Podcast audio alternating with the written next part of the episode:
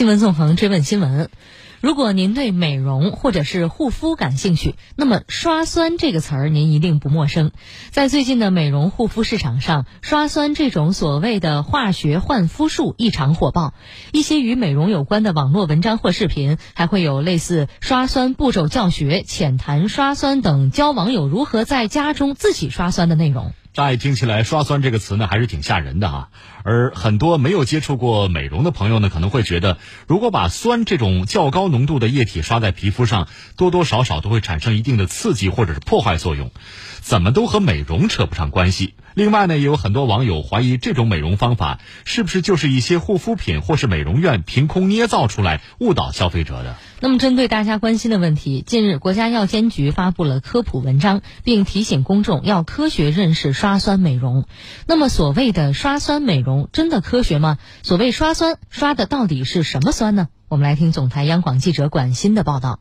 上海白领季女士常听到身边的女性朋友说起在美容院刷酸的经历。起初她不敢尝试，但有一段时间她脸上频繁爆痘，在美容院的宣传劝说下，体验了一次刷酸。那个人看了看，说你要不要试一下刷酸？我说疼不疼啊？会不会有什么副作用啊？他说不会的，不会的，都是什么水杨酸，就是。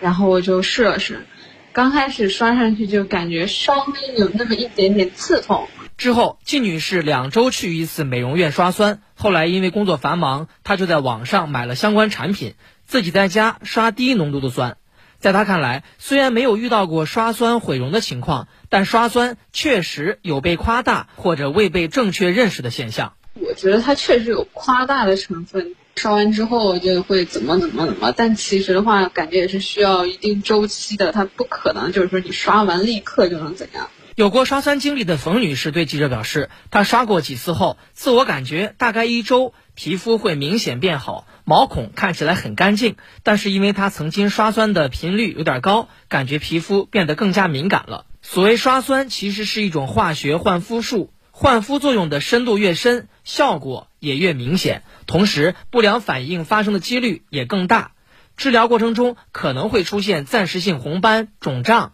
刺痛、灼热等不适。术后可能会出现结痂、色素沉着等，另外少见的有灼伤、糜烂、色素异常、立丘疹、瘢痕等等。国家药监局在发布的信息中提示，较高浓度的酸对皮肤具有一定的刺激和破坏作用，随着酸浓度的增加，停留时间的延长，发生不良反应的概率也随之上升。中国医学科学院整形外科医院皮肤科主任医师严岩告诉中国之声记者。他在接诊中经常会遇到刷酸失败的患者，有的呢是误用将医用的酸，需要专业医生用的酸，自己在家用了，出现那种呃红斑糜烂，就是浓度过高出现的情况。然后还有一类呢是就是过度频率过度，比如说他也买的家用的酸，浓度也不高，但是呢他使用的频率过高，皮肤的屏障受损了，就会形成皮肤敏感。有所谓的敏感肌出来了。妍妍表示，刷酸是一个正规的医疗行为，属于医疗美容的治疗范畴。从其科学原理来说，是对皮肤进行可控的损伤，因此不是任何人都可以操作的。它是一个损伤，但是这种损伤是可控的，通过这种加速皮肤的代谢来起到一个治疗的作用。在刷酸的过程中，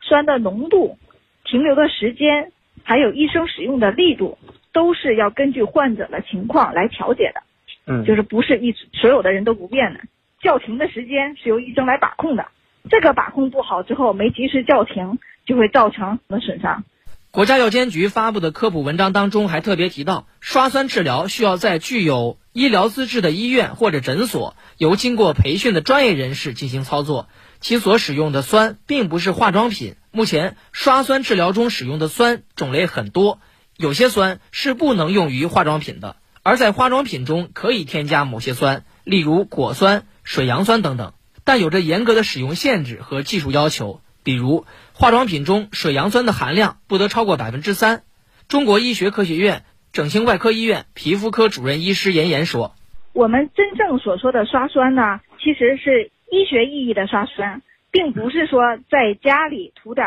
含酸性的护肤品就叫刷酸的。所以。”刷酸必须在医院里做，家用护肤品的浓度的酸是很低的，所以你可能用家用的酸起不到很好的治疗作用。但是如果过度的无休止的在家里刷，不能把根据自己的情况来调节的话，会继发出其他的问题。国家药监局提示，部分化妆品能够实现一定的清洁、去角质等功效，但与刷酸治疗有着本质区别。化妆品禁止明示或者暗示具有医疗作用，避免使用焕肤等不当宣称，防止误导消费者。